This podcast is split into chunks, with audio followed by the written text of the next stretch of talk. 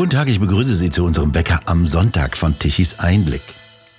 Die Lage in der Stromerzeugung wird immer dramatischer. In Baden-Württemberg hat in der vergangenen Woche schon wieder jene Stromwarn-App rot angezeigt. Das heißt, die Bürger sollen Strom sparen. Es ist in Süddeutschland vor allem zu wenig Strom in den Netzen. Da müsste teuer Strom aus den Nachbarländern eingekauft werden, so die offizielle Begründung. Und dies, obwohl schon ein Teil der Industrie die Produktion heruntergefahren hat und weniger Strom benötigt. Sogar der letzte verbliebene deutsche Produzent von Silizium steht vor dem Aus. Das ist ein wichtiger Grundstoff für die Fertigung von Computerchips und Solarzellen. Grund zu geringer und zu teurer Industriestrom. Am meisten Strom wird im Ruhrgebiet und in den südlichen Bundesländern Bayern und Baden-Württemberg gebraucht. So benötigen Bayern und Baden-Württemberg mit Ludwigshafen fast dreimal so viel Strom wie alle fünf norddeutschen Bundesländer zusammen. Allerdings benötigen sie ihn permanent, nicht nur, wenn an der Küste zufällig viel Wind weht und sich die Windräder drehen. Deswegen nutzen jene riesigen Stromtrassen auch nicht viel, die mit Milliardenaufwand quer durch Deutschland gezogen werden sollen. Keine Frage, die sichere Stromversorgung, die es in Deutschland seit dem Zweiten Weltkrieg gab, gerät immer mehr ins Wanken. Frank Hennig, wie sieht denn die Lage im verzweigten Stromnetz von Deutschland aus? Sie sind studierter Kraftwerksingenieur, Tischis Einblick-Autor, haben in Kraftwerken auch tatsächlich gearbeitet. Und wir unterhalten uns regelmäßig über das Drama Energieversorgung. Ja, guten Morgen. Äh, zunächst ein Nachtrag. Äh, letztens wurde ich angekündigt als jemand, der früher Kraftwerke geleitet habe. Das ist so nicht richtig. Ich war damals irgendwo in der mittleren Führungsebene. Ich bin eher einer von der Basis und ich möchte nicht, dass jetzt der Eindruck entsteht, ich würde im Nachgang meine Biografie noch mal etwas aufpeppen. Das ist doch aber in. Nein, ich bin kein Politiker, auch kein Grüner. Also ich bin eher einer von der Basis, der auch echt Strom produziert hat. Und ja, insofern habe ich eine ganz normale Arbeitnehmerbiografie. Und die Lage in Deutschland ist netztechnisch ja verschieden und zeitweise angespannt, wie man gesehen hat, als äh, am 15.01. wieder diese App äh, Strom gedacht in Baden-Württemberg aufgeploppt ist. Es ist ja ausdrücklich eine Hinweis-App und keine Warn-App. Man verweist dann auf äh, sehr teuren Strom, der dann importiert werden müsste. Das ist richtig. Aber wir wissen, dass der Marktpreis auch immer irgendwie das Angebot widerspiegelt. Und wenn das Angebot niedrig ist, dann ist eben der Preis hoch. Äh, die Netzlage in Deutschland ist sehr verschieden. Deutschland ist ja keine Kupferplatte. Das heißt, der Strom gelangt nicht gleich gut überall hin und in eine Ecken. Und es ist in der Tendenz so, dass wir im Nordosten weiterhin einen gewissen Überschuss haben. Das wird auch so bleiben. Hier laufen die Braunkohlekraftwerke noch am längsten, also maximal bis 2038. Während wir im Süden und Südwesten eher Import haben und einen gewissen Mangel. Hängt natürlich mit der Außerbetriebnahme der dortigen Kernkraftwerke zusammen. Ja, und das führt dazu, dass im Südwesten oder im Süden generell importiert werden muss. Das ist zum einen der Binnenimport, also aus den anderen Bundesländern, wobei hier in äh, absehbarer Zeit auch NRW entfallen wird als Importland, weil dort ja bis 2030 aus der Kohle ausgestiegen werden soll. Und selbst wenn die großen Nord-Süd-Leitungen, Südlink und so weiter in Betrieb sind, ist ist das ja dann unter dem Gesichtspunkt zu sehen, dass auch offshore nicht immer der Wind weht. Also die Leitungen, die von Nordosten nach Südwesten äh, laufen, die sind grundsätzlich ausgelastet. Und dazu kommt der Import äh, aus dem Ausland. Also zum Glück gibt es hier potente Länder, Nachbarländer, also Tschechien, die Schweiz und Frankreich, die im Grunde permanent exportieren in Richtung Bayern und Baden-Württemberg. Ja, und äh, so wird man mit dieser Mangellage im Süden leben müssen. Solange genug Strom bei den Nachbarländern zur Verfügung steht, solange wird das auch gut äh, funktionieren. Es gibt dann auch gewisse Ringströme oder Ringflüsse. Da wir im Nordosten ja ein Exportgebiet sind, exportieren wir auch nach Polen. Die Polen sind auch durchgängig oder fast durchgängig Importeur. Aber ein Teil des Stroms geht dann von Polen über Tschechien nach Bayern. Das heißt, unsere eigenen Netze reichen schon nicht aus, den innerdeutschen Transport zu realisieren. Es kommt dann zum Transport über das Ausland, was unsere Nachbarn nicht so gern haben. Das ist auch der Grund, weshalb damals Phasenschiebertransformatoren an der polnischen Grenze gebaut wurden, um hier in einem gewissen Maß den Strom auch anders verteilen und regeln zu können. Meines Wissens haben die Holländer das inzwischen auch gemacht. Das heißt also, unsere Nachbarländer können sich abschotten an den Grenzen wenn in deutschen Stromnetzen mal wieder zu viel Windstrom vorhanden sein sollte und die Nachbarländer dadurch bedrängt? Abschotten nicht, das würde bedeuten, die Leitung zu trennen. Äh, sie können in gewisser Weise drosseln. Und das machen sie auch. Die wollen sich schützen vor ungewollten Stromlieferungen, also im Sommer oder zu windreichen Zeiten, wenn wir exportieren müssen. Damit bringen wir natürlich die Netzsituation in den anderen Ländern äh, durcheinander und das wollen die nicht. Und so können die mit diesen Transformatoren in gewisser Weise drosseln. Wir haben ja im Sommer den Überschuss, den wir jetzt im Winter leider vermissen im Sommer die negativen Preise, dafür im Winter umso mehr Import und im Winter laufen auch vor allen Dingen die Wärmepumpen. Das heißt, äh, die laufen dann kaum mit PV, mit Solarstrom, sondern vor allem mit fossilem oder konventionellem Strom.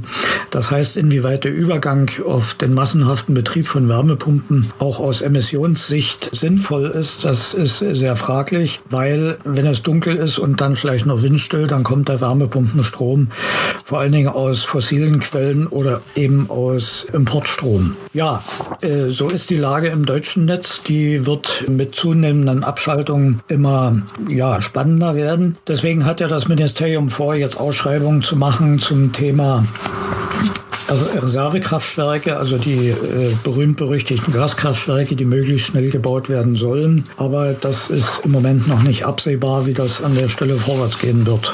Vor allem benötigen die Erdgas in rauen Mengen, Erdgas, das überhaupt nicht vorhanden ist.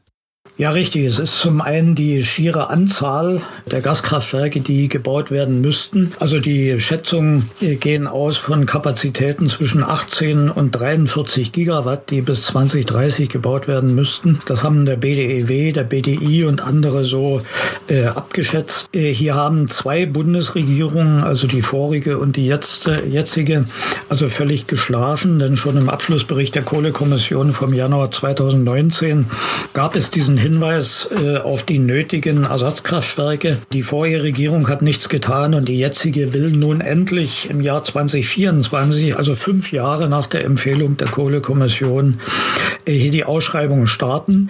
Das hat wiederum zwei Knackpunkte. Zum einen ist das abhängig vom Verhalten der EU. Die EU will da mitreden, vor allen Dingen was die Standorte dieser Kraftwerke betrifft. Äh, das ist auch ein beihilferechtliches Problem, weil die Kraftwerke natürlich nicht den Markt verzerren dürfen und der Markt ist ein europäischer. Ja, und der zweite Punkt ist, äh, wie fördert man das, wie reizt man das Ganze an?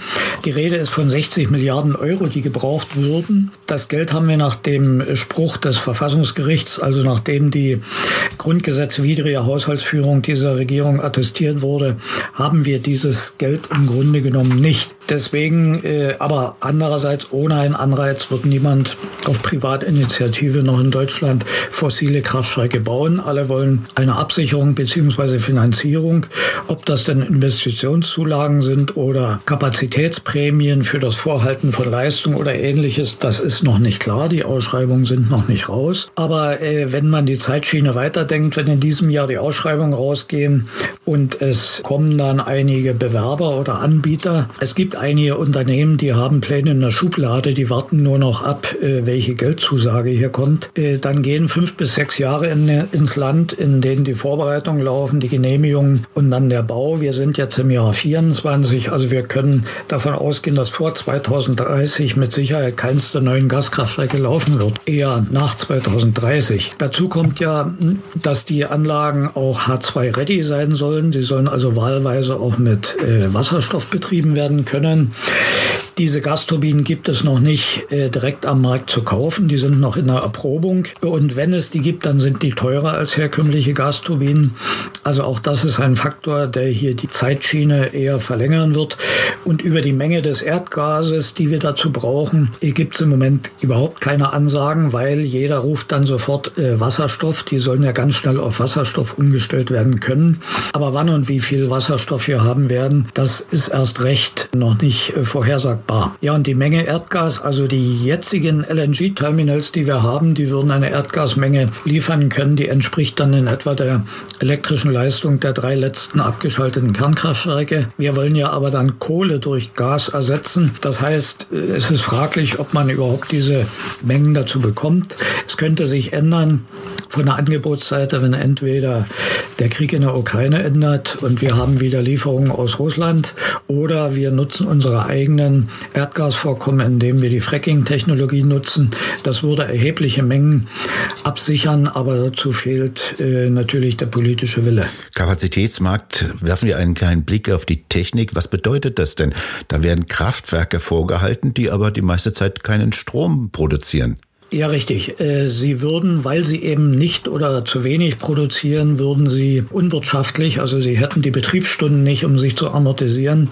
Das heißt, ihre äh, Reservestellung müsste mit bezahlt werden. Das ist ja heute schon der Fall bei den Reservekraftwerken, die von der Bundesnetzagentur unter Vertrag genommen wurden. Die werden im Wesentlichen auch für das äh, Rumstehen bezahlt. Und nur wenn sie in Betrieb gehen, das sind dann Zeiten, wo der Strompreis ohnehin sehr hoch ist, dann verdienen sie in dieser Zeit äh, das Geld am Markt.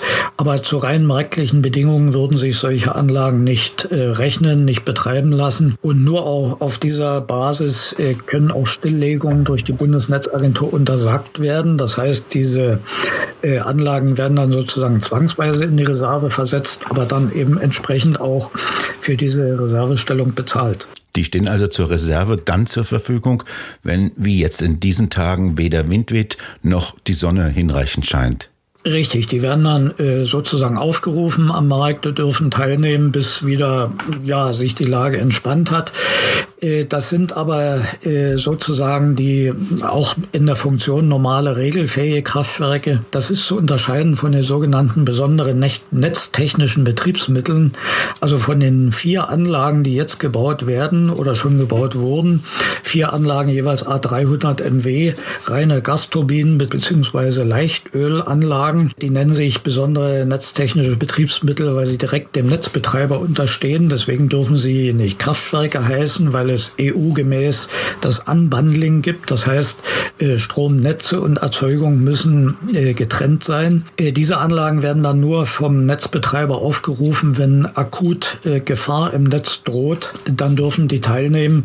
Aber es ist beabsichtigt, dass die eigentlich überhaupt nicht laufen. Das ist wahrscheinlich auch einmalig in der deutschen Industrie Industriegeschichte, dass man sehr teure Anlagen baut, in der Hoffnung, sie nicht benutzen zu müssen. Das ist so eine Art Netzfeuerwehr, die dann auch vorgehalten und bezahlt werden muss. Und am Ende findet sich das auf den Netzentgelten wieder, äh, die wir als Verbraucher alle bezahlen müssen. Das heißt, wir haben also zwei parallele Infrastrukturen in der Energieproduktion. Ja, so gesehen sogar drei, denn die Ersatzkraftwerke und diese besonderen Betriebsmittel, das sind ja sozusagen äh, ja die Netze, die auffangen Auffangnetze für Mangelsituationen oder sogar Notfälle. Die zwei anderen Systeme unterhalten wir ohnehin, also das konventionelle System am Markt, was aber immer mehr eingeschränkt und eingefriedet wird. Und dann haben wir die Erneuerbaren, die auch abseits vom Markt stehen, die von der EEG-Umlage leben, aber da die natürlich äh, volatilen Naturenergie einspeisen, die unberechenbar ist, brauchen wir das konventionelle System weiter. Also das sind die zwei Systeme, die wir uns leisten und dazu kommen dann auch die Rückfalloption oder die Reserveoption. Ja, wenn es halt nicht reicht. Und das verteuert das System gigantisch. Die Systemkosten gehen weiter in die Höhe. Das ist der Grund, weshalb auch der Strompreis immer weiter steigen wird. Wenn dann noch Speicher gebaut werden, dann kommen die auf die Rechnung noch mit dazu. Aber im Moment gibt es keine Speicheroffensive, weil auch das zu teuer ist und es gibt keine Investoren, äh, die das in Größenordnung von selbst machen. Es gibt einige geförderte Großbatterien. Aber ja, und auch hier endet dann die Diskussion, weil irgendjemand Wasserstoff ruft und dann denkt man, damit hätte sich das Thema erledigt. Sie sind studierter Kraftwerksingenieur, haben gelernt, noch in vorgrünen Zeiten läuft es Ihnen nicht kalt über den Rücken runter, wenn Sie sehen, wie die Energieversorgung eines ehemaligen Industrielandes hier aufs Spiel gesetzt wird? Ja, das geht mir nicht alleine so. Also ich habe zahlreiche Kontakte auch zu Leuten in der Energiewirtschaft. Und äh, ja, das ist ein großes Unverständnis, ähm, was dann eintritt. Und natürlich, ähm, man ist einiges gewöhnt in der DDR, die Mangelwirtschaft, das hat auch nicht Spaß gemacht. Aber die Prioritätensetzung war eindeutig. Damals hat die Versorgungssicherheit wirklich an erster Stelle gestanden und das war Staatsräson. Äh, heute wird das zwar in Sonntagsreden auch immer betont, aber die Aktivitäten, die unsere Regierung zeigt, die verbessern nicht die Versorgungssicherheit, im Gegenteil, die verschlechtern die Versorgungssicherheit. Wir sind in einem, ich sage mal, Experiment und äh, müssen nun schauen, was dabei rauskommt. Und das ist eingebettet in ein europäisches Nachbarland mit Stromerzeugungskapazitäten, die relativ hoch sind und ausgebaut werden sollen, vor allem mit Kernkraft. Werfen wir doch einen Blick in den, in die Nachbarländer. Wir haben ja da die merkwürdigen Phänomene, dass teilweise zur gleichen Zeit Strom aus der Schweiz importiert und zur gleichen Zeit nach Frankreich exportiert wird. Ein richtiges Stromkarussell, haben Sie gesagt. Wie funktioniert denn das? Ja, diese einzelnen Ströme hängen ab vom europäischen Stromhandel. Wer jetzt wo gekauft hat, wer von wo bezieht, das ist ganz normal. Und wie gesagt, Deutschland ist keine Kupferplatte. Äh, speziell in Süddeutschland äh, ist da viel Bewegung über die Grenzen. Wir haben zum Glück, oder sagen wir es anders, mit unseren Ausstiegsbeschlüssen haben wir natürlich unsere Nachbarländer unter Druck gesetzt. Wir haben fast alle Energiestrategien unserer Nachbarländer sozusagen über den Haufen geworfen. Es gab ja einige, die permanent von uns importiert hatten. Das geht nun nicht mehr. Die müssen ihre eigenen äh, Kapazitäten ausbauen. Ja, wenn wir mal, wenn wir einen kleinen Rundblick machen und mit Dänemark anfangen, so ist das ja auch ein windstromreiches Land. Deshalb haben die auch den zweithöchsten Strompreis in Europa. Aber wenn wir von Dänemark importieren, dann ist das eher weniger Windstrom. Wenn Wind ist, haben wir selber genug Strom, sondern Dänemark ist für uns ein wichtiges Transitland auch für den Strom aus Norwegen und Schweden. Und zudem ist äh, Dänemark nicht nur Windland. Kopenhagen Atomics entwickelt gerade Reaktoren der vierten Generation. Also absehbar wird Dänemark auch in Zukunft in die Kernkraft einsteigen. Ja, in den Niederlanden, hier war ja auch schon ein Atomausstiegsbeschluss vorliegend. Der ist revidiert. Das Kernkraftwerk Borsele wird weitergefahren und es gibt Beschlüsse zu zwei Neubaukraftwerken, also Kernkraftwerken. Eins sogar unmittelbar an der deutschen Grenze. Es wird geforscht an den SMRs, also den kleinen modularen Reaktoren. In Belgien sind die Laufzeiten verlängert worden von Tihange 3 und Dole 4. Der Atomausstieg war für 2025 äh, vorgesehen, der ist vom Tisch. Ja, und die Belgier, wir erinnern uns, der damalige Ministerpräsident Laschet in NRW hatte 2017 den Belgiern noch Kohlestrom angeboten, wenn sie ihren ihre Kernkraft stilllegen. Also bloß gut, dass die Belgier damals nicht drauf eingegangen sind. Ja, in Frankreich will man nun nicht nur sechs, sondern sogar 14 neue Kernkraftwerke bauen. Die Laufzeitverlängerung auf 50 Jahre ist für die meisten Anlagen erfolgt. Man überlegt jetzt sogar auf 60 Jahre zu verlängern. Die Schweiz äh, betreibt auch ihre Kernkraftwerke weiter. Hier gibt es zwar einen Ausstiegsbeschluss, aber ohne Termin. Nun muss man wissen, dass die Schweiz eigentlich die Stromdrehscheibe Europas ist. Sie liegt ganz zentral, hat auch die meisten grenzüberschreitenden Leitungen in alle Richtungen und vor allen Dingen liegt im Süden mit Italien ein Nettoimporteur, der seit dem dortigen Kernkraftausstieg viel Strom importiert. Bisher hat die Schweiz viel Strom aus Deutschland durchgeleitet nach Süden. Das ist jetzt vorbei.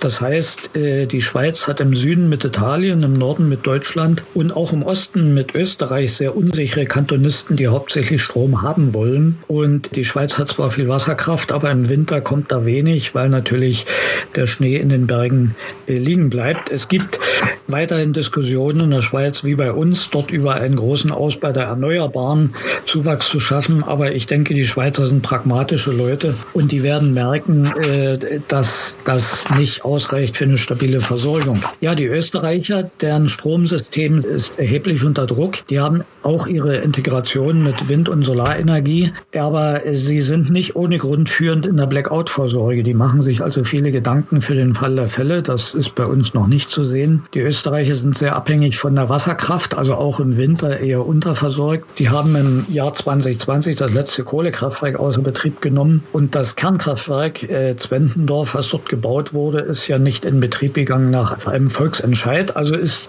Österreich überwiegend auch Stromimporteur und beim Gas abhängig von russischen Lieferungen. Dennoch ist äh, Österreich wie Deutschland kernkraftfeindlich, er protestiert gegen die tschechischen Kernkraftwerke, obwohl jede Menge Strom von dort auch bezogen wird. Ja, und Tschechien selbst, hier läuft die Kohleverstromung so langsam aus. Im böhmischen Becken gehen die Braunkohlevorräte zu Ende, deswegen steigt man um auf Kernkraft. Es laufen Ausschreibungen für den Ausbau des Kernkraftwerks Dukovany.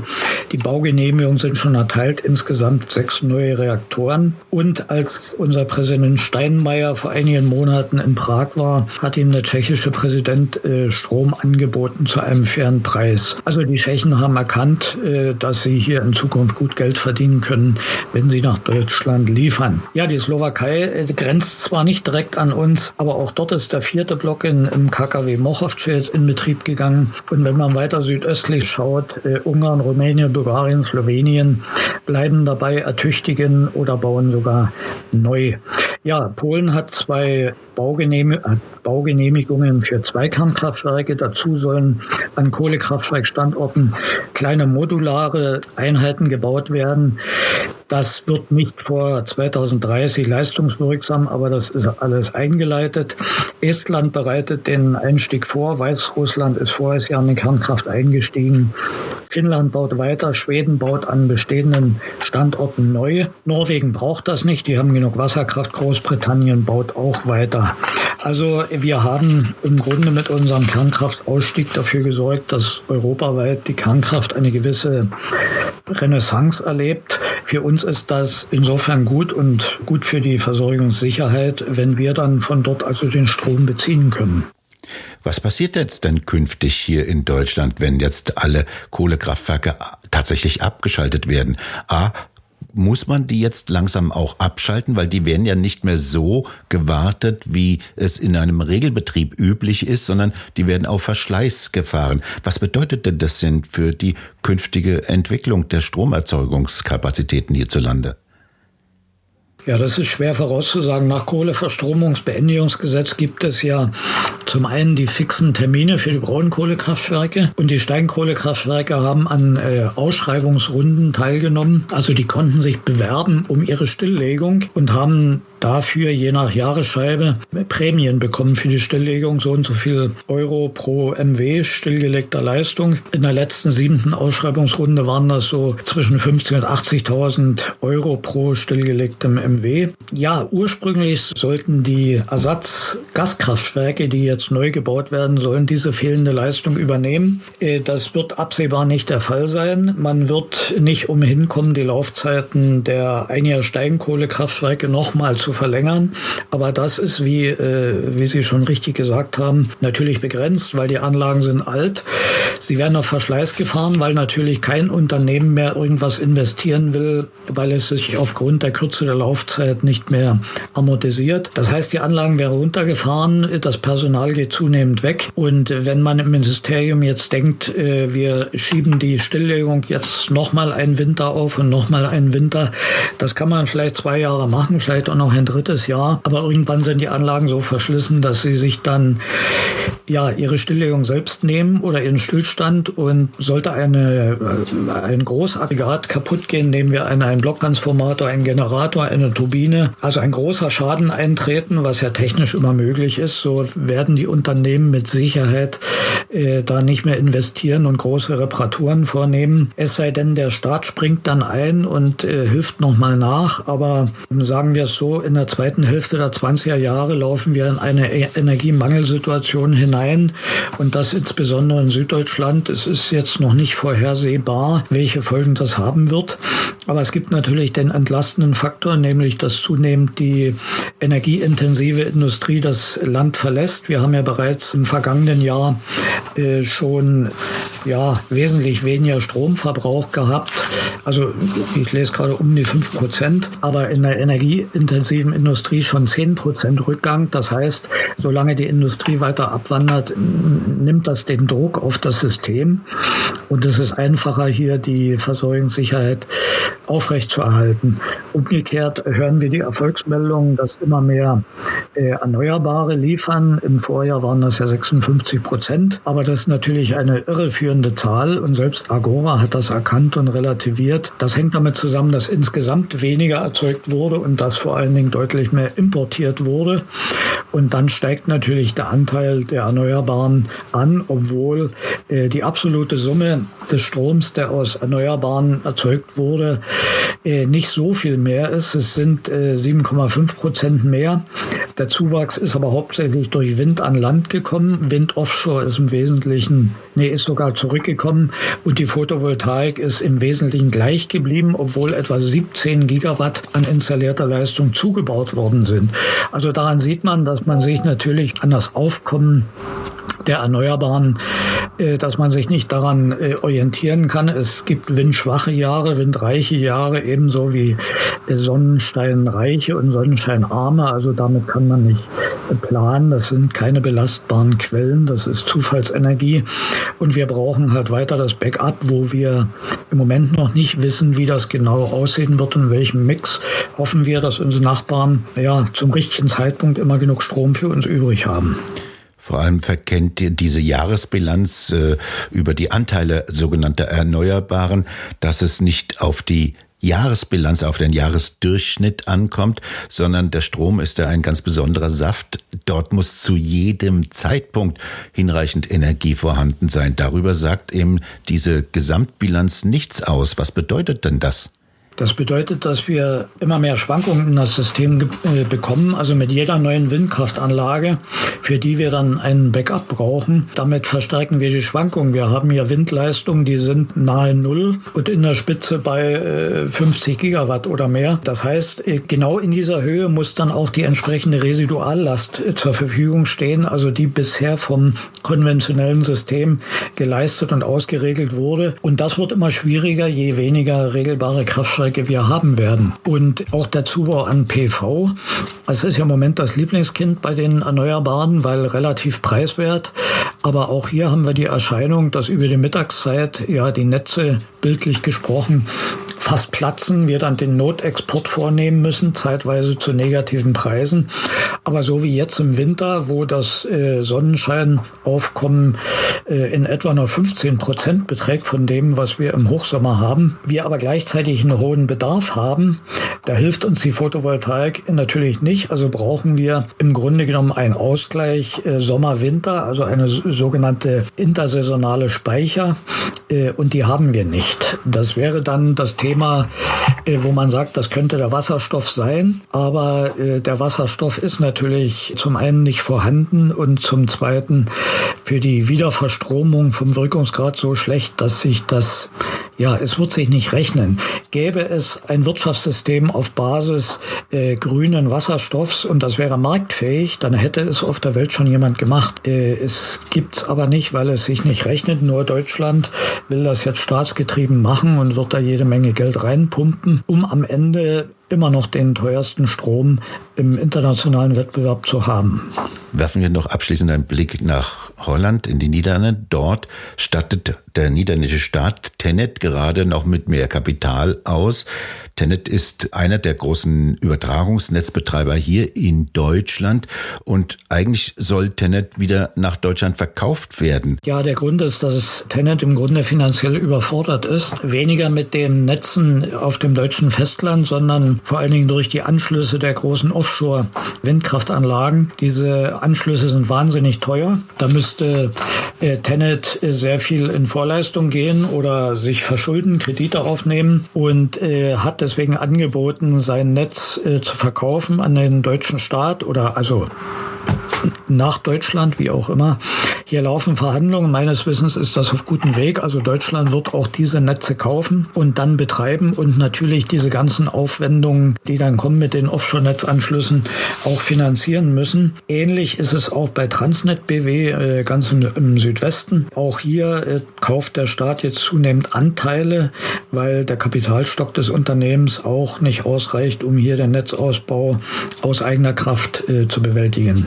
Energiewende ist also, wenn das Geld vorne und hinten nicht mehr reicht. Ja, es ist inzwischen so, dass wir eigentlich nichts mehr äh, marktlich durchführen. Es gibt an allen ähm, Positionen der Energie, sowohl bei der Erzeugung als auch beim Transport, als auch beim Verbrauch, äh, Staatseingriffe und Subventionen. Also bei der Erzeugung, zum Beispiel die EEG-Umlage, äh, beim Netzbetrieb die Zuschüsse. Es sollten ja auch Netzentgelte abgefedert worden mit 5,5 Milliarden. Das fällt jetzt weg. Also das Geld wird direkt an die Verbraucher durchgereicht. Und auf der Verbrauchsseite wird auch subventioniert die Wärmepumpen und die E-Mobilität. Also es gibt im Energiesektor de facto einen Markt mehr. Wir haben hier eine kleinteilige Energieplanwirtschaft und ja, aus eigener Erfahrung kann ich sagen, Planwirtschaft ist am Ende nie erfolgreich. Frank Hennig, haben Sie vielen Dank für die Informationen und das Gespräch. Bitteschön. Und bei Ihnen bedanken wir uns fürs Zuhören. Schön wäre es, wenn Sie uns weiterempfehlen. Weitere aktuelle Nachrichten lesen Sie regelmäßig auf der Webseite tichiseinblick.de. Und wir hören uns morgen wieder bei unserem aktuellen Wecker mit dem Energiewendewetterbericht, wenn Sie mögen.